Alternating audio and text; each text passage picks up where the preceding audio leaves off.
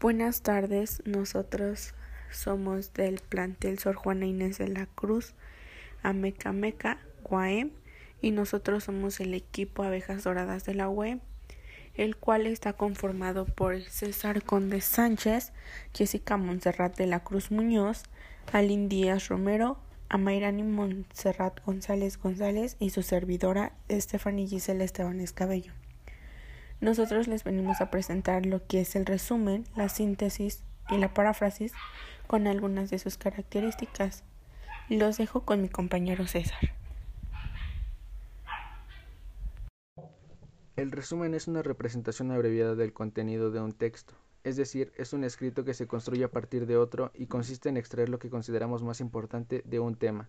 Algunas de sus características son que es breve y claro, brindan una visión general sobre un tema, mantienen la objetividad en la descripción para evitar la autocrítica, y sintetizan los datos más relevantes de un artículo, discurso o escrito.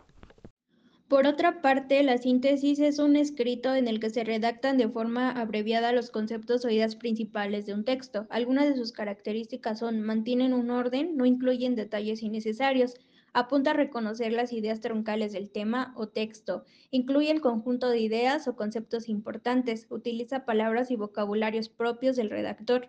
Resulta de utilidad al momento de estudiarlo. Se realiza en base a la lectura o estudio de un tema. La paráfrasis es la explicación con palabras propias del contenido de un texto. Sus características son recurso que se basa en el uso de sinónimos para evitar repeticiones, Debe ser auténtica y debe mantener las ideas importantes que provienen de la fuente original y es una manera de resumir textos extensos. Y bueno, para finalizar, como ya lo mencionaban mis compañeros, eh, la paráfrasis es una explicación de un texto breve sobre las ideas principales. Explicación. Sin en cambio, la síntesis es una interpretación, al igual, sobre las ideas principales más importantes.